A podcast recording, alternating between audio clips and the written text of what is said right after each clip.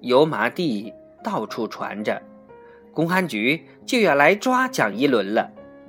桑乔说：“没有这回事。”油麻地还是一片紧张空气，传来传去，居然说公安局的人已到了镇上。桑桑又看到了白雀，桑桑，他神色慌张的把桑桑叫到一边，让他躲远些吧。他眼中蒙了泪水，很内疚的样子。桑桑见他这样，就把朱小谷说的话告诉了他。白雀眼中忽然有了一线希望，要是这样就好了。他还是不放心，临走前又叮嘱桑桑，让他藏好了，千万别让戚家的人见着了。桑桑班上的同学都在担忧蒋一伦会被抓走，大家一商量，决定分头去找李同湖。桑桑选择了最远的县城，说再好好找一遍，就和阿树。出发了。桑桑临走时，向已去过县城找过李同湖的老师问明白了，都已找了哪些地方。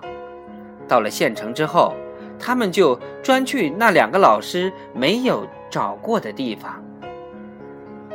县城周围都是水面，而县城里头还有大大小小的河流。他们不到街上去找。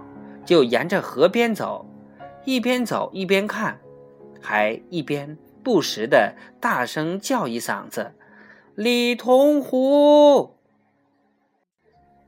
下午三点钟，桑桑和阿树来到偏僻的城北，这里已经算不得街了。阿树说：“李同湖家的船是不会停在这里的河边上的。”桑桑。也不抱希望，但还是走到了河边。这里水面很宽，但岸边停的船很少。桑桑看了看，说：“坐一会儿，回家吧。”桑桑正要坐下，阿树叫了起来：“那不是白雀吗？”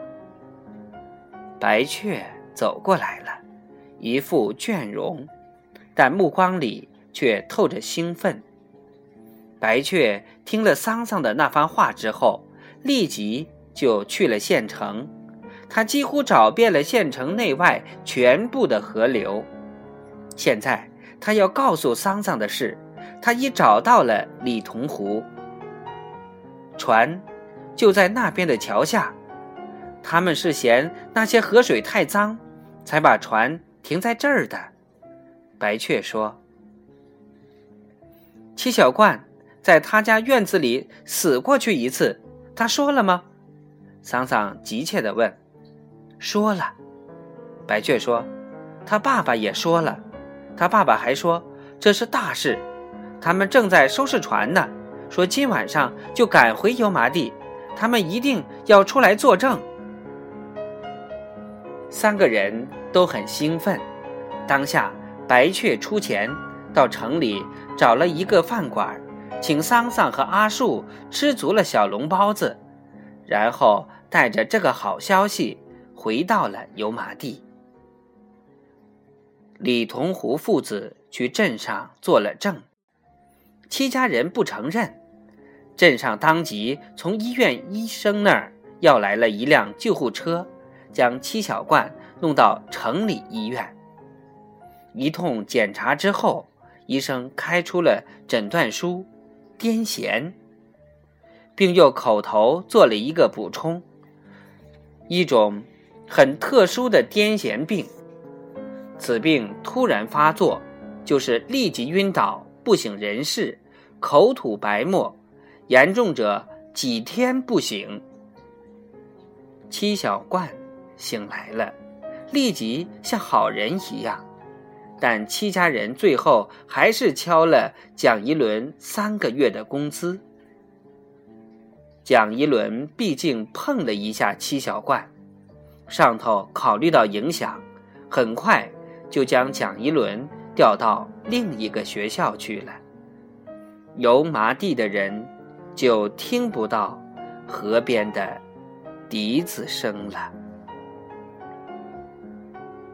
草房子第七章白雀二第二回就播讲完了，明天我们讲第三回。